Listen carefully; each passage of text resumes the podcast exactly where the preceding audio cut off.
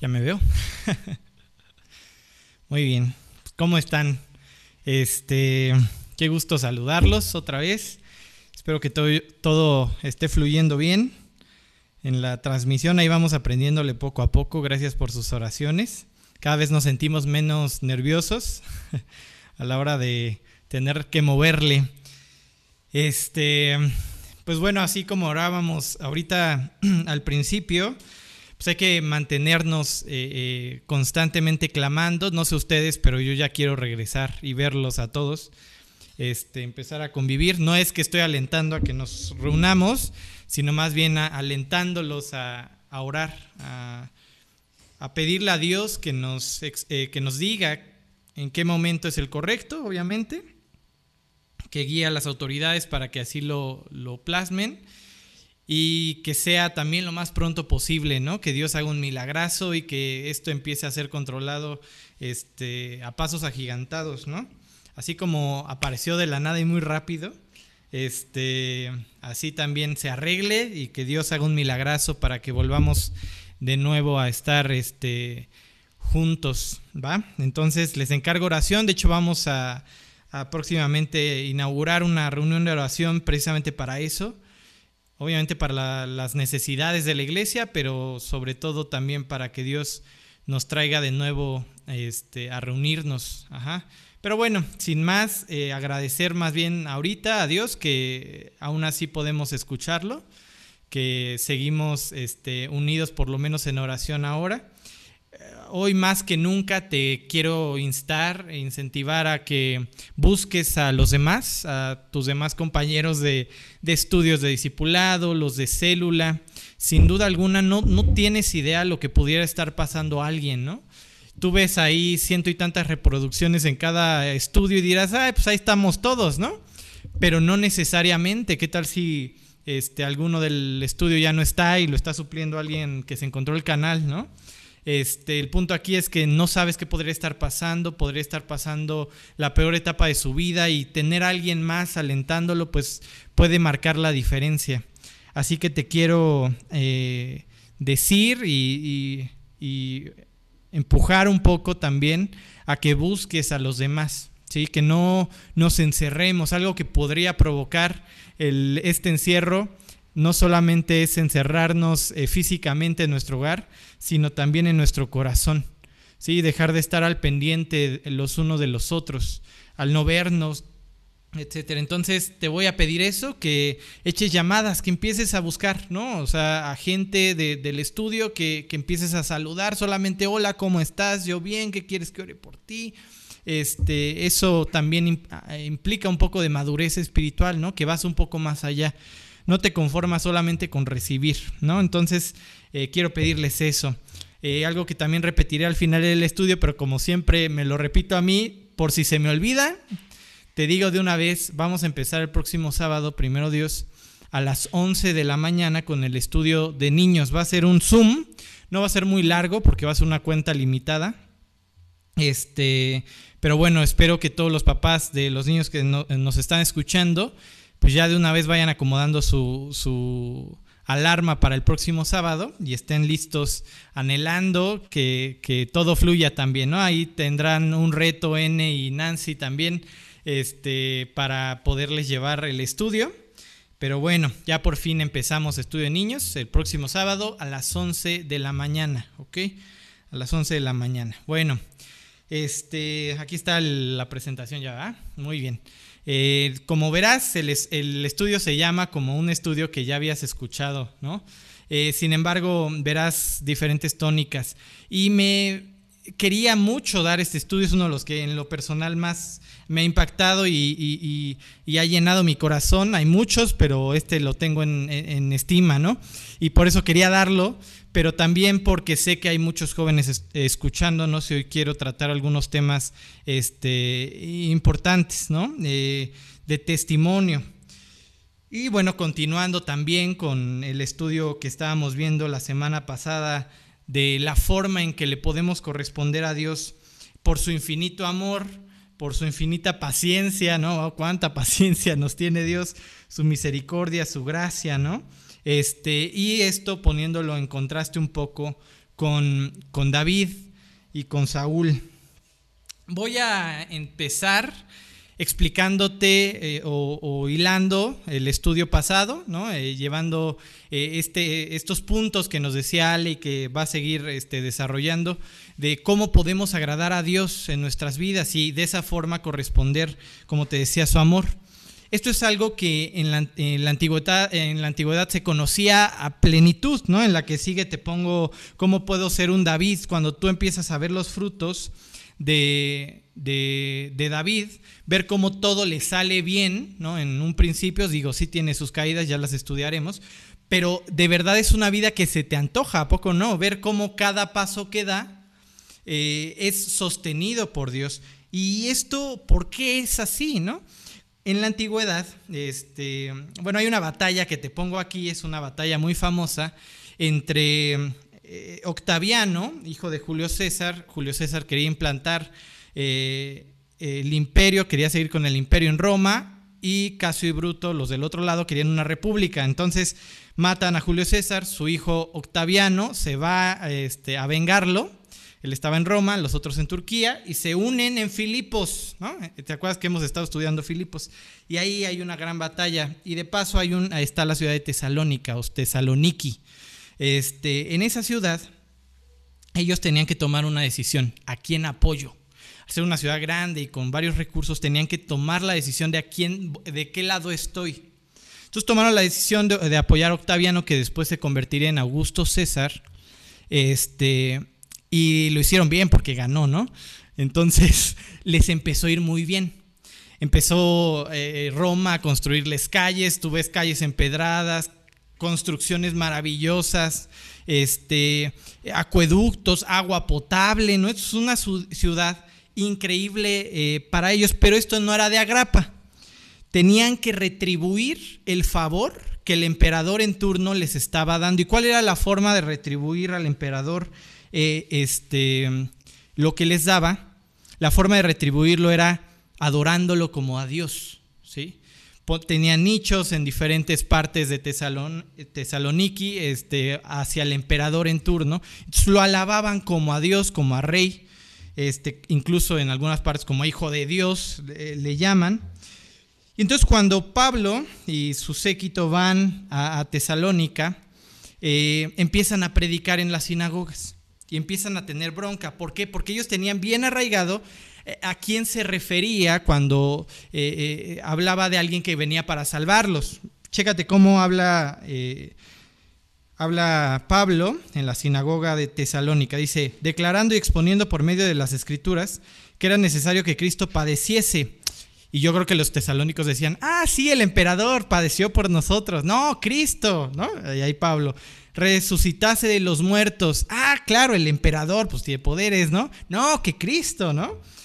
Y, y que Jesús, a quien yo os anuncio, decía él, es el Cristo. En ningún momento, si te das cuenta, le, llama rey, ¿no? aunque en, cierta forma, y de hecho está enfrentando los reinos, te estoy presentando un nuevo rey, pero nunca le llama así. Lo que hacen los de Tesalónica es empatar su, su cabeza, su forma de pensar. Ellos sabían, ah, esto es mi Dios, ¿no? A Él tengo que servirlo. Tú me estás pidiendo que me cambie de reino, de reinado. Te estoy diciendo todo esto porque nosotros necesitamos tener bien claro lo que veníamos viendo del estudio eh, con Ale, que al ser, al haber sido comprados y llenados del favor de Dios, tenemos que encontrar la forma de retribuirle todo lo que ha hecho por nosotros. Y la, la mayor forma que podemos eh, reflejar delante de la sociedad, de la gente, eh, que estamos siendo guiados por Dios, es eso, en obediencia. Que tu vida vaya a la par y anuncia un buen rey. Entonces, Tesalónica se dedicaba a eso, a anunciar que su emperador era bueno. De hecho, le llamaban evangelio, las buenas nuevas del emperador. Es la misma palabra que se utiliza para evangelio llamando eh, al evangelio de Cristo. ¿sí? Entonces, nosotros tenemos que buscar también esa forma de retribuirle a Dios ¿sí? todo lo que ha hecho por nosotros. En este concepto de que sí se están enfrentando dos reinos, el reino del mundo y el reino de Dios, tenemos que entender que a medida que tú y yo vamos permitiendo que Dios se manifieste en nuestra vida, tomando decisiones, Agarramos un poquito del terreno del enemigo, del reino enemigo, y avanzamos con el reino de Dios. Pero si nosotros nos estancamos y dejamos de tomar decisiones y a la hora de escuchar el estudio pasado con Ale decimos qué exageración en algunos puntos, yo no voy a entregar esto, yo no voy a hacer aquello, entonces lo que estamos haciendo es dándole cabida al otro reino, ¿sí? Dejando que avance más y más. ¿Cómo entonces puedo llegar a ser un David? Tienes que buscar ir de acuerdo a la voluntad de Dios. Hoy voy a hablar como ya lo he venido haciendo, yo lo sé, pero eh, ya verás el giro de este estudio, de la voluntad de Dios, del plan de Dios para tu vida. Y cómo de esa forma nosotros honramos al rey. Yo me la he pasado repitiéndote, el reino de Dios no es un lugar en específico, no es un templo, no es una casa, no es un lugar. El reino de Dios es donde se obedece al rey. ¿ok? Ahí se está extendiendo el reino de Dios. Entonces, tenemos que buscar decidir honrar al rey en todo lo que hacemos. La forma de retribuir todo lo que él hace por nosotros. Corresponderle, ¿no? ¿Qué va a pasar si no lo hacemos? Bueno, pues eso va en consecuencia de nuestra propia vida. ¿Y qué va a pasar si lo hacemos? Bueno, ahí tienes la vida de David y es lo que voy a hacer un poco eh, con estos versículos de 1 de Samuel 18 del 6 al 9 te voy a mostrar ese contraste, como a uno le iba bien en todo y a otro iba en decadencia total. ¿Por qué la vida entonces de David y de Saúl eran tan diferentes? Primera de Samuel entonces 18 del 6 al 9. Dice, aconteció que cuando volvían ellos, cuando David volvió de matar a los, al filisteo, salieron las mujeres de todas las ciudades de Israel cantando y danzando para recibir al rey Saúl con panderos, con cánticos de alegría y con instrumentos de música. ¿no? Hay unos versículos anteriores que te los explico un poquito. Nada más está David y Jonathan, son de un corazón muy parecido. Jonathan o Jonathan este, tiene un corazón muy eh, apresto. Lo más seguro es que la casa de Saúl, por algo que vamos a ver más adelante, ya esté muy desviada, tanto que adoraba otras cosas, ¿no? Ahorita vamos a ver cómo eh, este, eh, tenía imágenes y, e ídolos en su, en su palacio. entonces, lo más seguro es que Jonathan tenga un corazón hacia Dios, porque tiene un corazón que quiere, ¿no? Estudiamos una batalla donde él dice, vamos a perseguirlos, ¿no? Porque la victoria es de Dios, él gana la victoria y se la atribuye a Saúl. Entonces tienen un corazón semejante y se hacen super amiguis, ¿no? Este, se hacen entrañables amigos. Dice el 7, y cantaban las mujeres, bueno, y después de, de la batalla con los filisteos regresan a Israel, este, y en ese momento empiezan las mujeres y, el pueblo a cantar y a alabar. Y fíjate, lo que cantaban, cantaban las mujeres que danzaban y decían, Saúl hirió a sus miles y David a sus diez miles. Y se enojó Saúl en gran manera y le desagradó este dicho y dijo, a David dieron diez mil y a mí miles. Por eso no maté diez mil, porque no, tuve la oportunidad, ¿no? Este, no le falta más que el reino. Y desde aquel día Saúl no miró con buenos ojos a David. ¿Qué comienza a pasar en la vida que, que, que decide honrar a Dios en todo lo que hace? Todo le comienza a salir bien. Y verás ahí algunos versículos donde dice que toda Judea e Israel admiraban a David, amaban a David por su valentía, por su arrojo, por su corazón. Al final de cuentas, una vida que va a la par de Dios invita a otros a también ponerse a cuentas con Dios. Es agradable, dice la Biblia, que hasta tu enemigo haces estar en paz contigo, ¿no? Pero ¿qué pasa con un creyente que empieza a ir en contra de la voluntad de Dios, del plan que Dios tiene para su vida? se empieza a amargar seguramente. Lo más seguro es que comienza a ver a los demás triunfando, ya sea incrédulos o el creyente que le está yendo bien y que Dios está bendiciendo, en este caso David, y comienza a tener celos en su corazón diciendo, pero ¿por qué? ¿No? ¿Por qué él sí está prosperando y por qué yo no?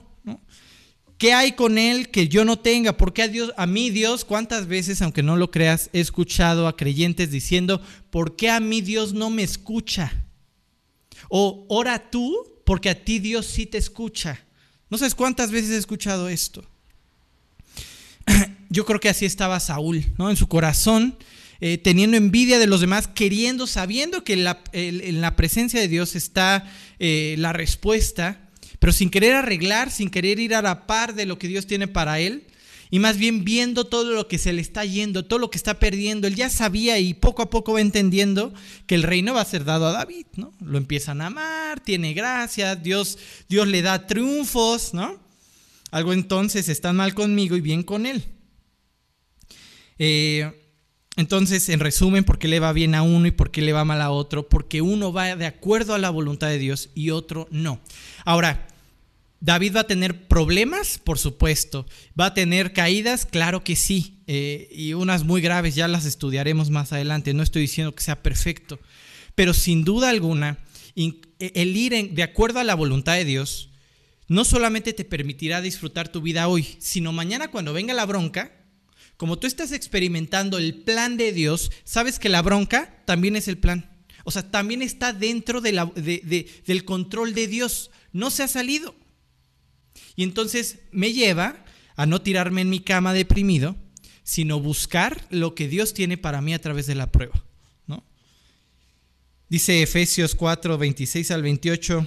Airaos, pero no pequéis, no se ponga el sol sobre eh, vuestro enojo, ni deis lugar al diablo. ¿Por qué les puse este versículo? Porque quiero que veas cómo nuestras decisiones, el decidir no perdonar, el enojarte, ¿no? El decidir ir en contra de la voluntad de Dios, es darle lugar al diablo. Tú cuando lees que Saúl era poseído, en ese entonces pues no tenía el espíritu de constante en su corazón para guardarlo, este, el punto aquí es que cuando veías que era atacado por un espíritu malo, dices, ¿por qué? Porque él solo le estaba dando lugar al diablo. Entonces tú y yo podríamos buscar en nuestra vida y voltear y decir, ¿por qué hay tantas cosas fuera de su lugar? ¿Por qué hay tantas cosas equivocadas? ¿Por qué no disfruto eh, eh, muchas áreas de mi vida? Porque tal vez, y lo más seguro es que en esas áreas le hemos dado el lugar al diablo. Cuando tú no le das el lugar a Dios, ese lugar lo ocupa alguien más. ¿Sí? No es que te quedas tú guiando tu vida, no, o es Dios guiando o es el enemigo guiando. Y como te decía al principio, o ganas terreno para Dios o pierdes terreno en tu vida por el otro reino. Tenemos que buscar eso, alinear nuestras vidas a la voluntad de Dios y por eso se llama el estudio así. Melodía a dueto. La melodía, digo, aquí hay músicos y me podrían corregir si no. Yo lo, yo lo busqué en Wikipedia y me dicen si está bien. Este eh, dice sesión lineal, ordenada y coherente de sonidos musicales de diferente altura que forman una unidad estructural con sentido musical. Traducción, creo, es notitas que van donde deben. ¿No? ¿Sí? ¿Estoy bien? Muy bien. donde van. O sea, ¿qué hace que suene bonito? Va donde tiene que estar. Ajá. Yo espero que hoy eh, salgamos queriendo tener en nuestra vida melodías, ¿no? Áreas que estén en el lugar donde deben estar, guiadas por Dios, y no buscando que sean notas al azar. Te voy a contar una historia y le voy a pedir a Beto que me ayude. A ver si nos sale, Beto, porque ni lo ensayamos hoy. Mientras voy empezando a contar la historia, se las había contado alguna vez, pero me encanta. Había un predicador que se llamaba Lord Rastock, que se fue, eh, yo qué sé si de vacaciones o lo que sea, a Noruega. Entonces él estaba en un hotel allá en Noruega Dice que había un piano eh, eh, en, la entrada del hotel y de pronto empieza a escuchar como una niña comienza a correr, ¿no? Su vocecita, mira papá, un piano, ¿no? Y ahí va corriendo, se escuchan sus piecitos, se sienta en el piano, abre el piano y de pronto empieza a tocar notas, como un niño puede tocar notas, ¿no? Ahí, al azar. Pim, pam, pum, ¿no? Y mira, al principio podría decir, ay, qué bonita, ¿no? Qué bonita niña, o sea, pues eh, está tocando, pero ya después del minuto tocando nada, pues comienza a ser incómodo, ¿no? Para este predicador. Pero de pronto, este, empieza a escuchar la voz de un hombre que se sienta al lado de ella, se sienta al lado de ella y comienza a tocar, a adornar, a meter notas dentro de las notas que estaba tocando la niña. Y comienza a hacer una melodía.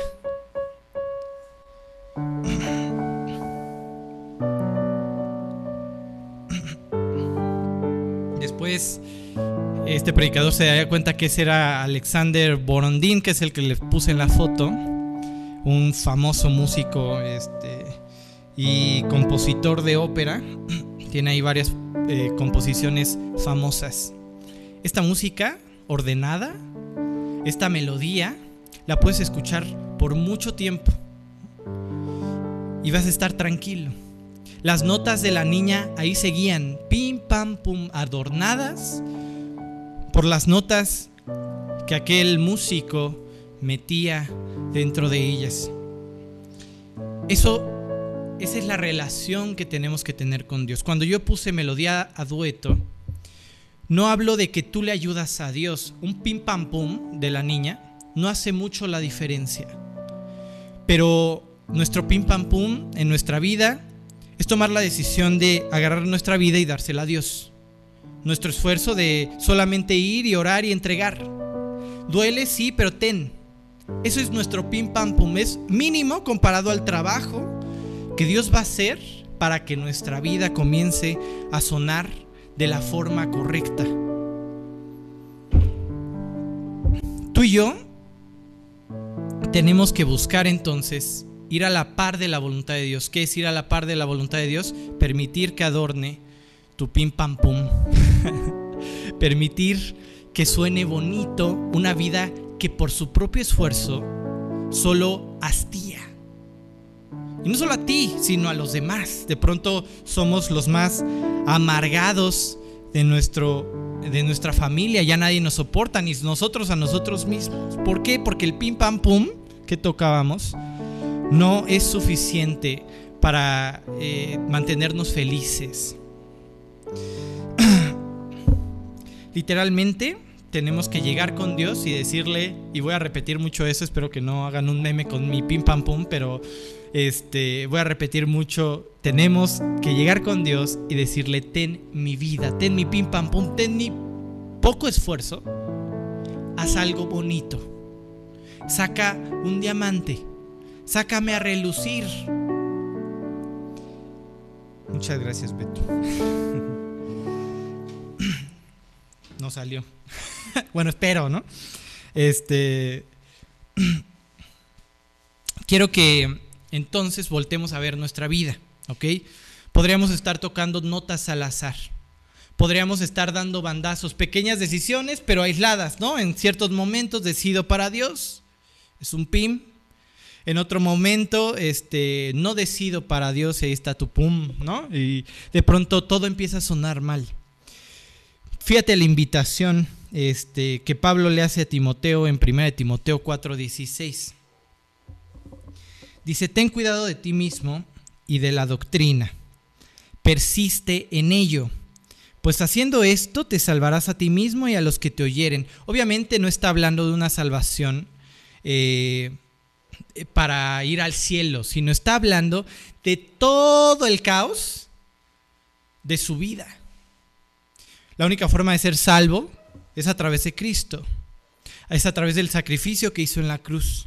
Pero quiero que entiendas que cuando recibes a Cristo, tú llevas tocando una melodía extraña a lo largo de tu vida y así seguimos. Y hay muchas personas que no dejan a Dios entrar a su vida y cambiar la melodía. Darle sentido. Porque esa es una decisión, entrega. Hay unos que se conforman solamente con ser salvos. Bueno, ya voy para el cielo. Lo demás, mira, no me importa. Y sigo en el pari eterno, ¿no? Este, en ese sentido, Pablo está invitando a Timoteo a no solamente hoy cuida lo que Dios te ha dejado, la doctrina, ¿no? Eh, la, Biblia, tu guía, tu Waze, ¿no? Estaba escuchando, bueno, estoy tomando el estudio de este, la verdadera reconstrucción, que habla ahí de, la reconstrucción de, los muros del templo, ¿no? Eh, y precisamente esa guía que recibieron Zacarías, Josué este, y Zorobabel para reconstruir, para alentar ¿no? a la gente, este, y en ese sentido Dios les da un Waze, ¿sabes? Les da un, GPS para decirles a la derecha, a la izquierda, va do, va re, va la, después de esta va menor, ¿no? Ya te fuiste, ¿no? Este, y empieza a acomodar para que todo empiece a fluir. correctamente, ¿no? Entonces a eso se refiere con guarda la doctrina, pero no solamente guárdala, sino que persiste en ello. Persiste en ello no es toco bonito hoy y mañana mi pim pam pum. Toco bonito hoy, no, no solamente dejo trabajar a Dios hoy y mañana comienzo a vivir por mi esfuerzo. De pronto llega una persona que agrada a mis ojos y de la hermosa melodía que Dios estaba formando en mi vida para ir a tocar mi pim pam pum a otro lado. ¿Cuántas veces no has conocido jóvenes así? Gente así, creyentes así, adultos así, que tienen un gran testimonio, pero por un solo día, una sola decisión, por irse con la persona equivocada, ya no los vuelves a ver. Y de pronto su vida, que sonaba hermoso, que predicaba Cristo y su reino, ahora está apagada, melancólica. Ya no hay triunfos. Ahora hay amargura, Inclusive he conocido creyentes que solos, solitos se han ido y ahora están enrollados no solamente por lo que han hecho, sino que también ahora se sienten juzgados pensando que nosotros nos dedicamos a juzgar al que se va. Y entonces ahora es aún más eh, imposible, según ellos, este, regresar a Cristo. Y siguen tocando su melodía sin sentido. Dice 1 Samuel 18, 28 al 30. Pero Saúl viendo y considerando que Jehová estaba con David y que su hija Mical lo amaba, tuvo más temor a Dios y fue Saúl enemigo de David eh, todos los días. Y salieron a campaña los principales de los filisteos y cada vez que salía David tenía más éxito que todos los siervos de Saúl, por lo cual se hizo de mucha estima su nombre. Aquí tienes de nuevo el contraste. ¿Qué pasó ahí con con su esposa, con Mical, porque emparentó con el rey. ¿Te acuerdas lo que le había prometido al que vencía a Goliat, no? Le voy a dar a mi hija, pero ¿qué crees? Se la jugó, la primera no fue para él, le da a, Mical, ¿ok? Este, ya veremos que también fue un rollo este, esto en su vida matrimonial. Eh, pero el punto aquí es el contraste que Dios hace en estos versículos entre alguien que decidió agarrar su pianito, irse a tocar su vida por sí mismo, cada vez peor. O sea, no quiero que, que, pienses que, bueno, ya elegí a la persona de Dios, a la persona equivocada, a la que no era de Dios, y ya, después me levanto. No, cuando empezamos con necedad en nuestro corazón, lo más probable es que siga creciendo. Y que no solamente sea en esa área, sino en otras, hasta que no nos arrepintamos y regresemos. Ve a Saúl, empezó con unas ovejitas, ¿no? Con decisiones, con su corazón, y de pronto ya quería echarse al ungido de Dios. Ya quería matar a su propio hijo, quería suicidarse, ya no le importaba ir con adivinos, aunque estaba prohibido, ¿no? O sea, cada vez más. Y es que cuando nos apartamos de la voluntad de Dios, imagínate un camino, este es el plan de Dios, ¿sí? Estrecho, por cierto, ¿no? Pero ahí está el camino de Dios. No, no muchos entran. Pero de pronto decides irte por un camino alterno. Y a medida que vas dando vueltas y vuelta a la izquierda y vuelta a la derecha, no es que te estés acercando de nuevo al plan de Dios, te estás alejando más y más y más hasta que no te arrepientas, que es arrepentirse, darse la vuelta y regresar por donde venías. Regresar al punto donde me fui. Regresar al plan de Dios. No es seguir dando vueltas hacia adelante esperando que una de las decisiones que tomes suene bonito en la siguiente nota. No es así. Es entender que si necesito arreglar mi vida hoy, lo haré para que mi vida comience de nuevo a sonar como debe. Y ahí tienes un David que de nuevo te repito, era bendecido en todo lo que hacía, ¿no? Cada este cada batalla que tenía, este, la ganaba y al doble, ¿no? Ahí tú ves cómo le dice Saúl, porque lo que quería Saúl era que los filisteos lo mataran. Entonces por eso le dice, mira, no quiero tu dote, quiero, quiero más bien que traigas este, 100 prepucios de filisteos. Y David llega con 200. O sea, yo no lo voy a hacer, yo no me voy a, eh, eh, ensuciar las manos. Es como el pueblo de Israel, ¿no? Ya te juzgué yo, es, eres este, preso de muerte, pero que te maten los romanos, ¿no? Este, entonces lava las manos y pensando que va a ser muerto David, regresa con 200. Así es la bendición de Dios. ¿Por qué? Porque su vida va a la par de lo que Dios eh, tenía para él. Como te decía, lo más seguro es que Saúl ya ni siquiera pensaba que su vida sonaba mal. En todo se justificaba seguramente. ¿Sí? Pero ¿qué hice mal? Así como se justificó cuando trajo las ovejitas que Dios le había dicho, acaba con todo, seguramente así siguió en todas las áreas de su vida. ¿Sí? Y de pronto empezó a pecar en cosas que tal vez él ni se esperaba pecar. Dice el versículo 13, no lo puse ahí, pero eh, está igual en 1 Samuel 18. Dice, tomó luego Mical una estatua y la puso sobre la cama y la acomodó por cabecera una almohada de pelo de cabra y la cubrió con la ropa. Te explico el contexto. Lo que pasa es que como empieza a perseguir Saúl para matar a David, ella le ayuda para escapar. Pero aquí lo, por lo que puse este versículo es por la estatua. La estatua en el original hace referencia a un ídolo. Imagínate qué tan grande estaba ese ídolo. Ahí tenía sus anjuditas de tamaño este, de, pie de, piso a techo, que lo acuesta en la cama para que el otro crea que ahí sigue David. O sea, lo increíble es que él ya incluso había abandonado su fe. ¿Por qué había ídolos en la casa del rey, de Dios? ¿No? Y uno se pregunta por qué hay ciertas áreas en la vida de un creyente que ha sido salvo. ¿Por qué? Porque se fue apartando poco a poco y va permitiendo cada vez más y más cosas. Hoy tenemos que salir, yo siempre digo, tienes que salir de tu comodidad. No te quedes en la sala de espera. La sala de espera es, ya soy salvo, ve por más. Porque si tú no vas por más, si tú no decides pasar la puerta estrecha y el camino estrecho hacia que Dios produzca a Cristo en tu vida, ¿sí? hacia corresponderle en obediencia todo lo que Él ha hecho por ti, entonces tu naturaleza, el diablo, el mundo van a empezar a ganar ventaja en tu vida, así como con Saúl. Y entonces Dios nos voltea a ver una vida maravillosa y yo creo que se pregunta, ¿en qué momento dejaste de creer en mí? ¿En qué momento se te olvidó todo lo que hice por ti? Saúl, ¿en qué momento se te olvidaron las primeras victorias? ¿En qué momento se te olvidaron mis palabras? ¿Te acuerdas cómo se presentó ante él Dios y le dijo que siempre iba a estar con él? ¿En qué momento se te olvidó que era por mí, por lo que yo puedo hacer en tu vida, ¿no? Tan necio eres que prefieres vivir en decadencia, eh, sonando mal en todo momento, siendo señalado por todos porque te ven ahí con el chamuco, ¿no? Este, prefieres eso a arrepentirte y regresar a mí. Dice Gálatas 3, 3. Tan necios sois, habiendo comenzado en el espíritu, ahora vas, vais a acabar por la carne habiendo escuchado una melodía maravillosa al recibir a Cristo en tu corazón, ¿ahora vas a terminar por la carne?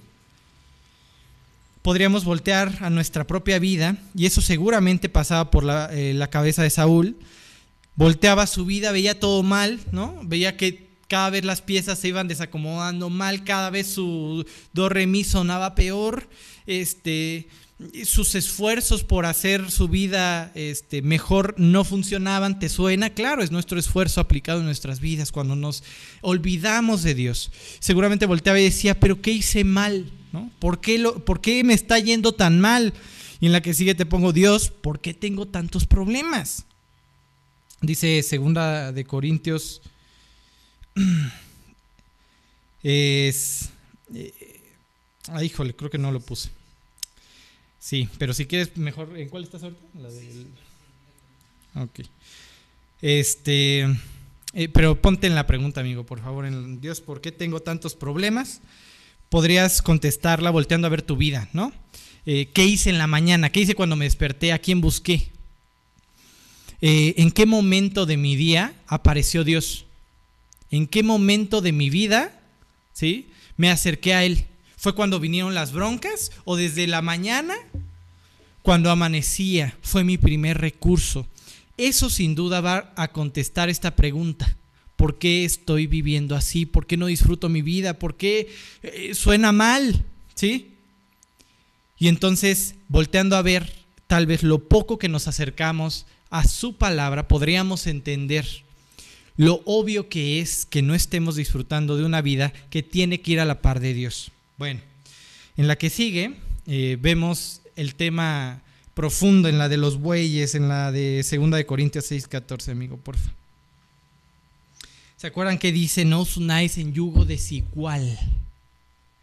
No se unan en yugo desigual. Aquí hay una enseñanza increíble y quiero acentuarla con mi testimonio. Y antes de, comenzarte a dar mi testimonio en esta área, yo sé que algunos ya lo conocen, quiero, quiero enfatizarte que no todo lo que te voy a contar, en ninguna forma, de hecho verás que yo caí muchas veces, ¿sí? de ninguna forma representa lo que yo, eh, yo he hecho en mi vida, sino más bien es lo que Dios ha podido hacer en mi corazón. Y entonces eh, te contaré un poco esta área que a tantos jóvenes les aqueja, ¿no? El área emocional. Y no te voy a negar, cuando yo estaba más joven, híjole, ya se siente feo decir eso, este, pues también era un área que aunque yo decía que había entregado a Dios, el área de estar con alguien, siempre era algo que estaba rondando mi cabeza, ¿no? O sea, típico que te presentan a la nueva creyente del lugar y dices, mm, podría ser, hay que empezar a orar por fulanita, ¿no? Porque en realidad, y ya después me daría eh, cuenta más adelante, yo no estaba esperando en Dios. Me acuerdo que una vez hubo unas predicaciones del noviazgo, del matrimonio y de espera y terminaban poniéndote un anillo, donde va el anillo de casados, para decir, vas a esperar a la persona de Dios. Si alguien te pregunta por qué tienes anillo a tus 15 años, vas a decir, porque estoy comprometido con Dios y esperar a la persona que Él tiene para mí. ¿no? Yo me acuerdo que portaba ese anillo con mucho orgullo, pero en algún momento pues eh, me di cuenta que no estaba esperando a la persona de Dios, sino a la primera oportunidad. Hubieron dos este, escenas eh, básicas. Una vez que me empecé a enrollar con una persona incrédula, esa persona, Dios la usó, Dios hizo hablar al burro, ¿no? Como en aquella historia, y perdona a esa persona porque le dije burro ahorita, pero no, no es cierto, o sea, estoy solamente haciendo analogía. Este, y esa persona me mandó un mensaje diciendo, yo no busco lo mismo que tú, tú buscas a Dios, yo no, tú buscas algo para siempre, yo no. Era como Dios hablándome, ¿estás de acuerdo? Era como Dios diciéndome, no es por ahí, cuate. No van sus caminos hacia mi voluntad. O sea, si el chiste que disfrutes tu vida es que tu vida vaya, vaya, alineada a lo que yo planeé para ti, ella, e, ella va para otro lado. No va alineada. Y ella solita me lo dijo. Más adelante conocí a otra persona de la iglesia, entonces dije, ah, querían creyente, pues creyente. Y entonces fui a consultar.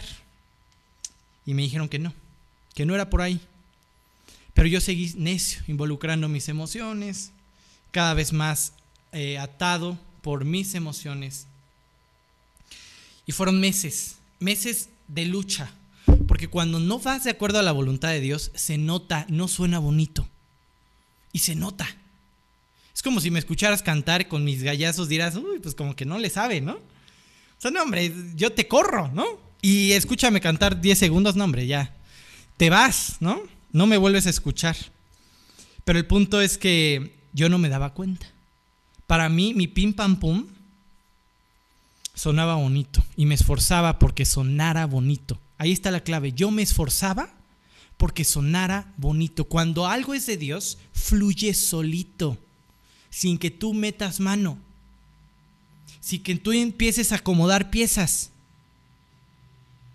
Ah, pero ahí me tienes yo justificándome. Me acuerdo ya después de muchas pláticas con mi maestro, que a ver si algún día escucha esto y recuerda que lo tengo aquí en el corazón todavía. En ese momento me cayó muy mal, pero ahorita aprecio mucho lo que hizo por mí, pero me acuerdo que estaba agarrado a su silla diciéndome, no Martín, por ahí no es, pero con una cara, yo decía, yo salí despotricando de esa reunión, diciendo en mi corazón, Dios, ese, Él no es el Espíritu Santo.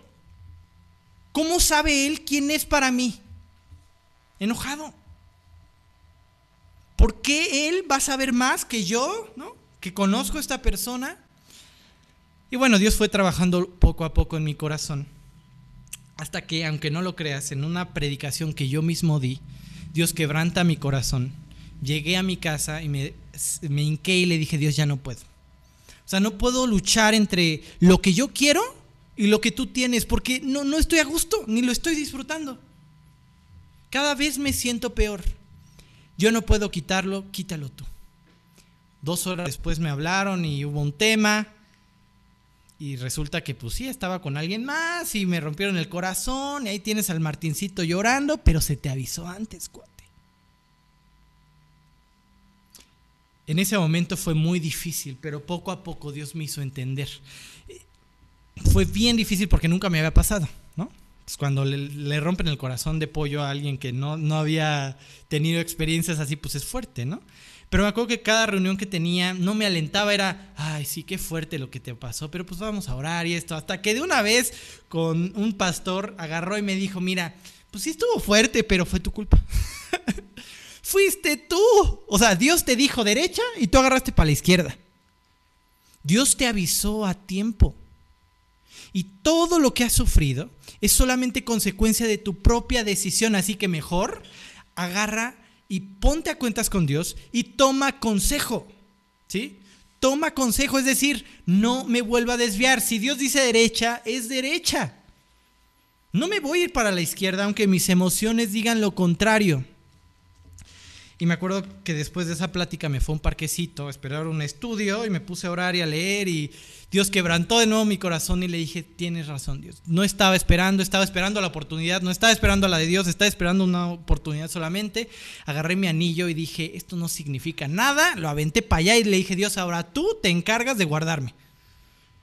Sí, porque tendemos a eso, ¿no? Yo, por ejemplo, este, generalmente no uso cadenas porque podríamos en nuestra religiosidad pensar, ay, si no salgo con mi cadenita de la cruz o del ictus, ¿no? Me va a ir mal. Y de esa forma yo creo que veía mi anillo, ¿sabes? Ah, esto me mantiene guardado. No Dios, no esto, ¿no? Pero bueno, el punto es que años después, bueno, fue una de las mejores épocas de mi vida para contarte lo corto empecé a servir, empecé a tener discipulado casi los cinco días de la semana, eh, empecé a dar fruto y yo me sentía bien, sabía que Dios estaba estrechando su relación conmigo y yo con Él, ¿no? Me sentía cada vez más cuidado y protegido. Y entonces me acuerdo que eh, yo tenía ahí temas eh, con un trabajo, ¿no? Entonces Dios me da la maestría, Dios guía a un amigo y yo no tenía en ese entonces para cubrirlo y me paga la maestría. Este, y entro y eso me da más tiempo para dedicarle a Dios, ¿no? Fue, fue todo empezando a caer en su lugar hasta que de pronto en una vez este, me presentan una chava muy hermosa. este, ella dice que yo le contesté, eh, ¿qué onda? Pero no, en realidad le dije, hola, buenas tardes, princesa de Dios. Este, en realidad sí le contesté qué onda, pero porque pues, de verdad yo ya no quería nada si Dios no lo mandaba, ¿no? Pero fue increíble cómo Dios fue despertando mi corazón hacia ella, sin que yo moviera nada. De verdad, ¿eh? Y de pronto eh, comencé a, a escuchar un testimonio de una persona cuando hice un viaje y él me decía, hay cinco sís que busco, ¿no? El sí de Dios, el sí de ella, el sí mío también, ¿no? El sí de sus papás y el sí de Dios. Y entonces yo empecé a ponerle sís, ¿no? Cuando Dios despertó mi corazón hacia ella, le dije, Dios, ya está mi sí, ¿no? Yo fui el primer sí, aunque no lo creas. Después, este, el segundo sí fue empezar a consultar con los maestros, ese sí no lo dije. Este, pero eh, el sí de Dios iba apoyado con lo que dijeran mis maestros y lo que dijera Dios a través de mi lectura, ¿no? Y, de cómo hablar a mi corazón. Y entonces me acuerdo que fui con y con Paco, y yo, yo ya me esperaba un no. Yo iba con no, porque pues, de hecho, cuando yo trataba de sacar el tema con Paco, me decía no, porque tu orgullo y vea dónde te llevó, mejor arregla, ¿no? Me decía eso. Entonces yo decía, mira, ya me la sé, mejor ya para qué le pregunto. Pero fui y le pregunté. Y los dos me dijeron, sí, sigue orando. Sí, sigue orando. Ya después me enteré que a otras dos personas que también estaban prestas les dijeron que no. Era un Dios ahí cuidándomela, ¿no? este, para que te dejes guiar. O sea, estamos aquí para ayudarte también eh, a, conocer esa voluntad de Dios, ¿no? Que Dios nos, eh, nos guíe. Yo he descubierto a, medida que he avanzado en mi vida cristiana que es maravilloso ir y tocar base con mis maestros, con mi pastor, ¿sí? Es maravilloso eso. Entonces te aliento a que lo hagas. Y como te decía en otra predicación, aquí tienes dos ayudadores, no uno, tienes dos, ¿ok? Bueno, el punto es que eh, Dios empieza ahí a abrir puertas. Y yo le decía a Dios, ahora quiero que me lo confirmes, ¿no? Empiezo a ver que ella también empieza a mostrar un poco de interés, ¿no? Este, quiero que me lo confirmes, quiero un sí rotundo tuyo. No, quiero equivocarme, me acuerdo que una vez salimos, de regreso yo choqué, este, y estaba ahí en Río Churubusca, en el de alta, lloviendo en la noche, con intermitente que apenas si se veía. Y ella y su familia fueron a estar conmigo hasta las 4 de la mañana hasta que salí de ahí. Y me acuerdo que regresando en la grúa, con ella sentada a un lado eh, y yo aquí, le decía a Dios, aquí está mi sí. Va a estar conmigo en las buenas y en las malas. Porque ni mi familia podía estar, pues estaban muy lejos. Entonces fue un sí maravilloso. Entonces le dije a Dios, Dios, ya entendí, es un sí. Pero si quieres que dé el paso de casarme con ella, no la voy a mantener con mi beca con ACID. Dame un trabajo. Dos meses después llego a mi entrevista de trabajo donde no sabía nada, perdonen jefes, pero no sabía nada del examen. Me pusieron un examen de 50 hojas frente de mí, leí las cinco primeras y dije, mejor me paro y me voy. Me lo quita y me dice, mira, yo sé que puedes aprender. Como tienes maestría, pues mira, puedes aprender, así que esto es lo de menos. Y entré a un trabajo sin filtros. Y pude ahorrar en tres meses para llevármela a cumplirle un sueño que solamente era de Dios un año antes de que yo le de, ese viaje había ido a, a Disney y vio a alguien que le propuso matrimonio a su pareja. Y ella cuenta que en su corazón decía, eso nunca me va a pasar a mí. Un año después estaba yo entregándole el anillo sin saber en Disney. Y todo empezó a caer en su lugar. Cada decisión que tomamos, el lugar donde íbamos a vivir, todo empezó a caer en su lugar. Yo ni me esforzaba. Y de ahí hasta ahora he comprobado cómo Dios ha puesto en su lugar todo lo que tiene incluso con el bebé, ¿no? Con el bebé teníamos miedo porque Desi tenía un problema y todos nos decían, no, pues va a tardar muchísimo en embarazarse porque, o mucho más intentos de lo de, la demás gente porque pues hay mucha inconstancia y lo que sea, ¿no? Entonces vas a tener que tomar quién sabe qué tanta cosa. Y me acuerdo que cuando decidimos este, que ya era momento, empezamos a orar. Porque bueno, para nosotros era correcto en ese momento, pero ahora era consultar a ver si Dios quería bebé en ese momento. Pues mira, ahí, tienes al hijo, sin tratamiento, sin nada, cuando Dios lo trajo. Y todo esto que te acabo de decir es haciendo contraste con lo mismo que me pasó a mí. ¿Sí? Y tú hazlo contraste en, en, áreas de tu vida.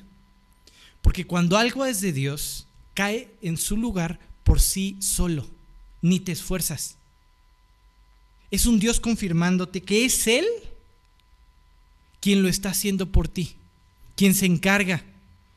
Y es maravilloso entender lo que siempre le repito, si Dios te metió, si Dios trajo a la persona de Dios para tu vida, si Dios trajo a un bebé, si Dios trajo, ¿no?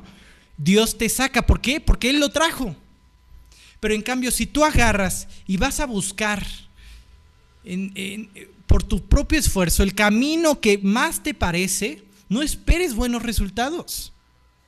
Imagínate el riesgo que hubiera sido conmigo el haberme quedado con la persona equivocada.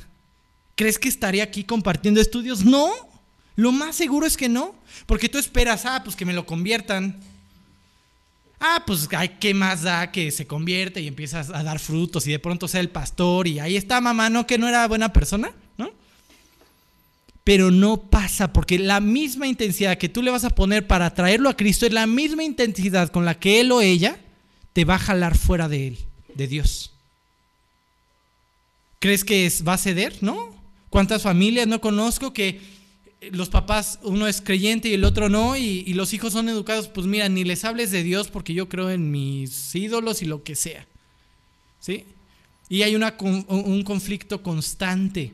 Entonces cuando este versículo dice, no os unáis en yugo desigual, dice, no os unáis en yugo desigual con los incrédulos, porque qué comunión, qué compañerismo, perdón, tiene la justicia con la injusticia, y qué comunión la luz con las tinieblas.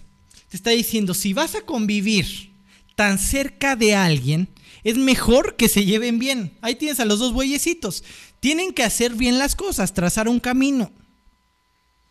Y si uno anda yendo para la derecha y el otro para la izquierda, ya, te, ya, ya verás la línea que se forma. ¿Sí? No van a la par. Es imposible pensar que habiendo tomado mi decisión de irme a la derecha cuando Dios me decía izquierda, empieza a dar fruto bueno. Es imposible, no pasa. Porque allá afuera hay otro reino que está luchando constantemente contigo para ganar terreno en tu vida. Y aquel terreno que le robaste a Dios, que le quitaste a Dios en tu corazón, en tu vida, será dado al enemigo. Jóvenes, decidan bien. Mira, ahorita yo también lo veía como, o sea, es, más filósofo, filósofo, ¿no? O sea, yo me acuerdo de mí dando estudios, incluso, imagínate, del noviazgo antes de la situación que me pasó. Y yo bien firme, pero era más filosofar, ¿sabes? O sea, ya me la sé. Ya sé por dónde es. O sea, te puedo dar hasta un estudio del noviazgo en ese entonces, ¿no? Y aún así caí. Jamás apropié. Jamás. ¿Cómo, cómo sé que no apropié porque cuando tenía que tomar una decisión importante, optaba mal, decidía mal, sonaba feo, desafinado. Ahí te das cuenta dónde está tu corazón. Y entonces, más allá de decirte espera, mejor voltea ahorita, quiero que voltees a tu corazón y, veas todas esas notas que has dado al azar, que han sonado mal, y entiendas, ah, creo que no voy a la par de la voluntad de Dios. Y eso me pone en riesgo no solo de terminar con la persona equivocada, sino de destruir mi propia vida. Así que voltea a ver a tu corazón. ¿Sí? Por más firme que te sientas en esta área, tú ve los límites tal vez, por ejemplo, que pones con, con tus amigas. ¿No? Tú ve si como yo estabas esperando la oportunidad y no la voluntad de Dios. Entonces, ¿cómo te puedes dar cuenta de que estás en la voluntad de Dios? Porque todo cae en su lugar, todo empieza a fluir. ¿Hay broncas? Claro que sí, hemos tenido broncas. Hemos tenido cosas difíciles, ¿no?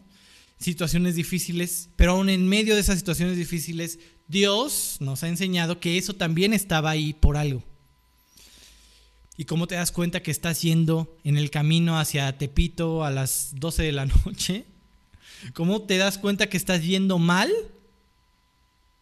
Porque tú estás forzando las cosas. Tú te estás esforzando porque tu mamá y tu papá vean bien lo que estás haciendo. Porque tu esposa vea bien las decisiones que estás tomando. Te esfuerzas porque la gente vea tu santidad. ¿No? Te esfuerzas, no sé, pero es tu esfuerzo el que se ve representado, reflejado. Es más, lo sufres.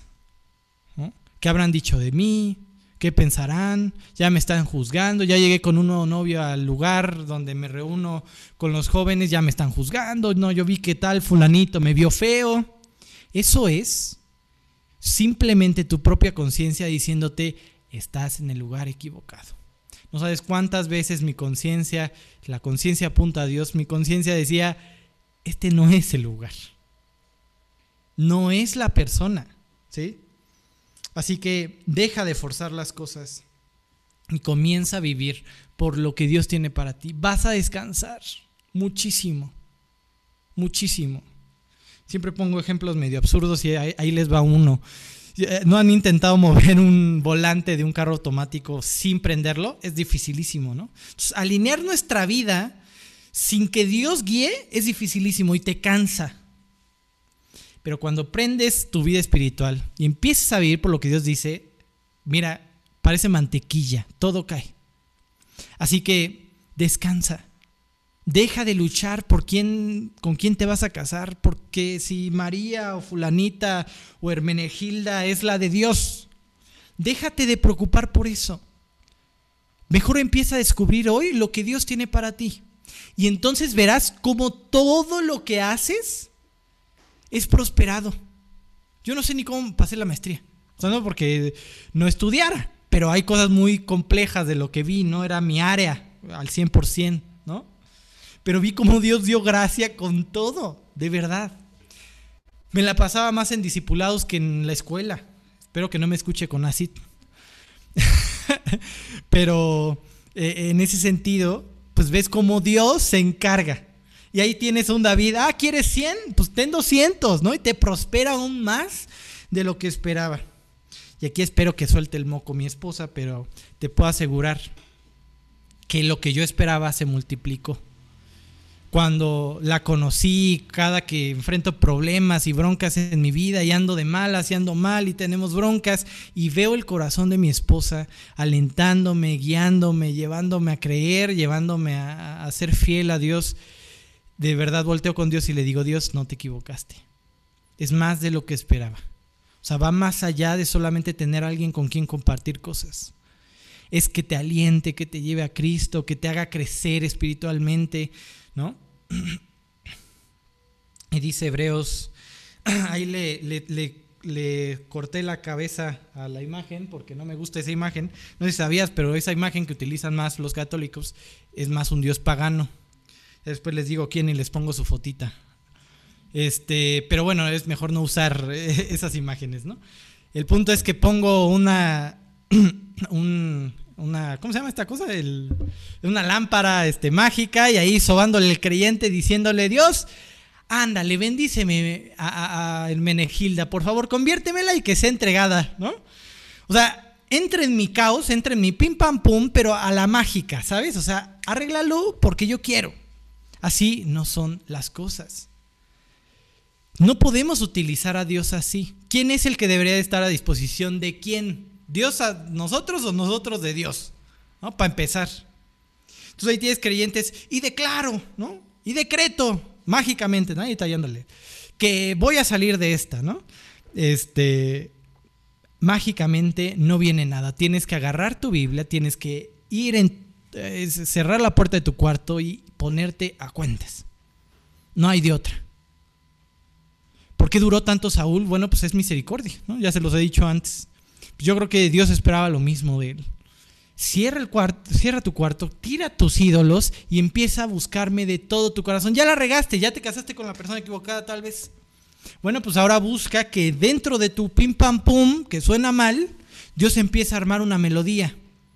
Y no, no es que dejes a esa persona. Si ya, eh, si ya eh, te casaste con esa persona, ahora eso es el plan. ¿Sabes? Ahora en ese plan Dios va a intervenir para hacerlo bonito.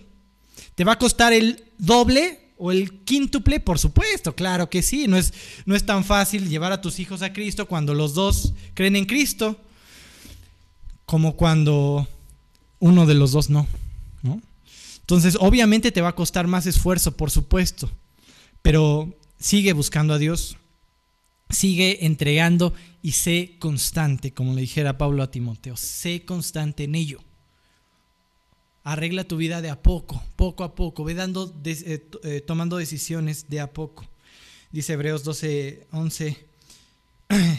Ay, déjenme lo busco. Bueno, lo busco aquí.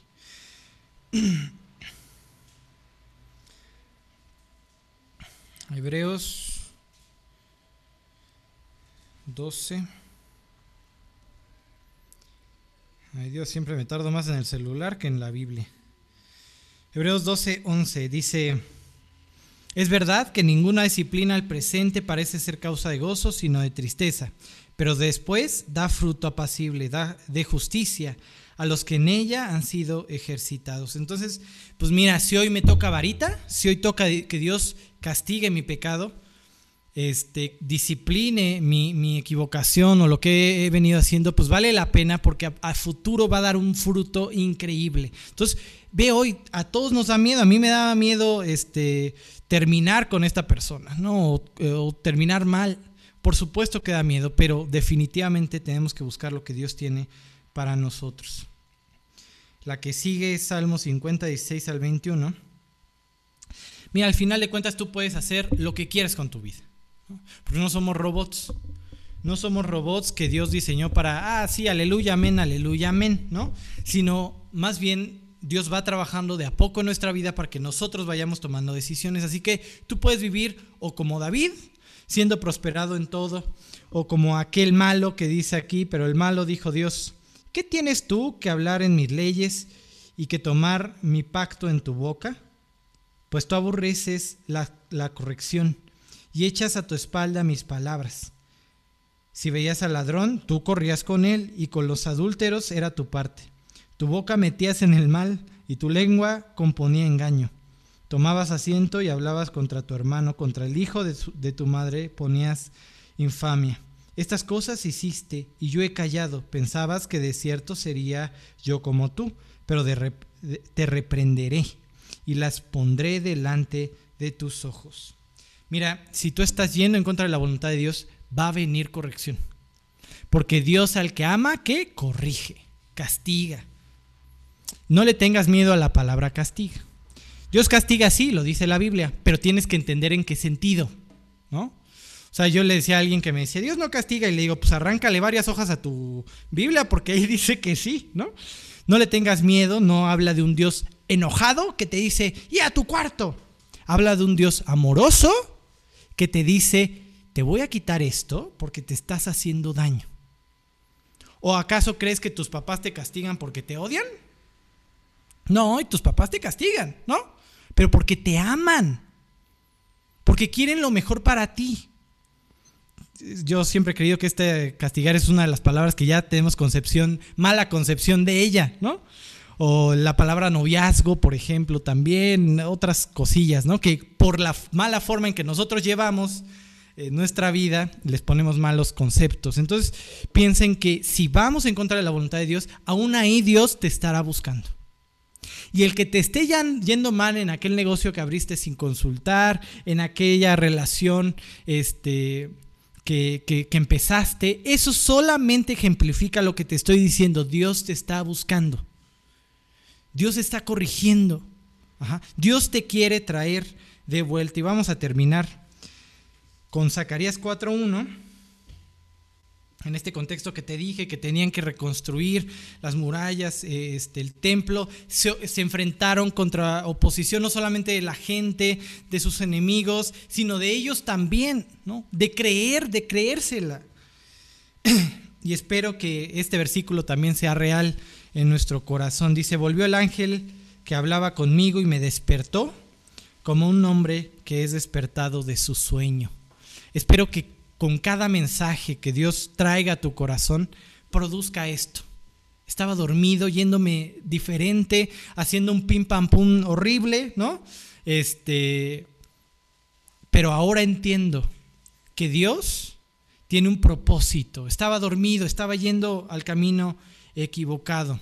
Espero que muchos jóvenes, que ustedes adultos, porque no es que hoy no tomemos decisiones que vayan en contra de la voluntad de Dios o a favor, eh, puedan ir en busca de, su voluntad todo el tiempo y que teman apartarse de lo que Él tiene para ti.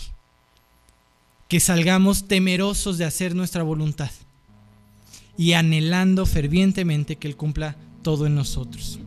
¿Cómo puedes empezar a descubrir la voluntad de Dios? Pues hay un primer paso que dar. Y ese primer paso que dar es empezar a tener una relación con Dios.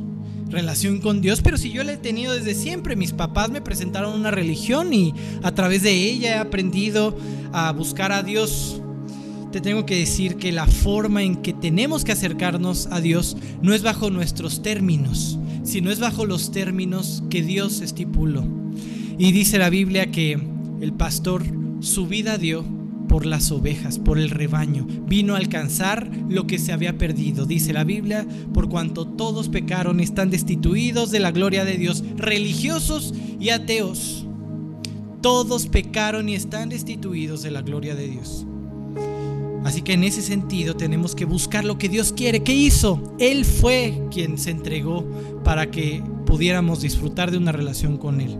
La religión te enseña a esforzarte en todos los sentidos, a tú hacer tu voluntad. ¿Cuál plan divino? Tú haz tu vida, tú esfuérzate y haz lo que puedas para ser feliz y llegar al cielo. En cambio, lo que Dios enseña es un Dios que se hizo hombre para venir a arreglar y hacer lo que tú y yo no podíamos hacer.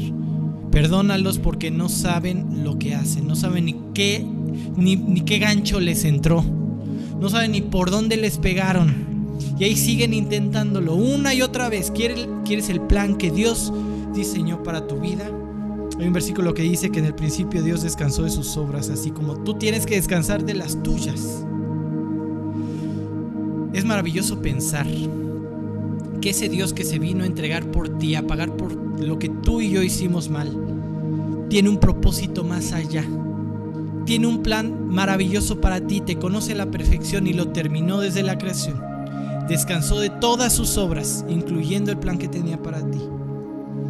En ese sentido, te voy a invitar a empezar una relación con Cristo. Deja de luchar por ti, deja de pegarle al viento y comienza a, buscarlo de todo tu corazón. Establece una relación con Él bajo sus términos. ¿Cuáles son sus términos? Llega con Él, pídele perdón, arrepiéntete por todo lo que has hecho, acepta lo que Él hizo en la cruz y entonces invítalo a reinar sobre tu vida. Te voy a ayudar, a guiar en esta oración. Si tú quieres hacerla, solamente inclina eh, tu cabeza, cierra tus ojos y repite en tu corazón lo que voy a, lo que voy a decir. Dios, qué increíble es ver mi vida desde tercera persona, desde afuera ver cómo mis esfuerzos, por más hermosos que sonaban a mi parecer, en realidad no suenan tan bonito. Son notas al azar que he dado esfuerzos sin sentido en mi vida, que me han llevado a tantos problemas, a tanta destrucción de mi familia, de mí mismo, de las personas que me han rodeado. Pero hoy quiero reconocer delante de ti que me he equivocado, Dios que he ido en el camino equivocado, que a pesar de lo que he creído todo este tiempo, he estado más lejos de ti de lo que pensaba. Y quiero pedirte perdón, Padre, por mis pecados. Quiero pedirte perdón por todo lo que he hecho, por ir en sentido equivocado, Dios. Y quiero pedirte que tú con tu Hijo, con ese sacrificio que hizo en la cruz por mí, me limpies. Que su sangre me limpie y me restaures. Que seas tú ahora quien guíe mi vida que me guíes a dónde ir, que me muestres y me enseñes ese plan maravilloso que escucho que tienes para mí. Quiero descubrir que en ti hay un sentido por qué vivir. Gracias por amarme así, gracias por cuidar de mí. En nombre de Cristo Jesús y para tu gloria. Amén.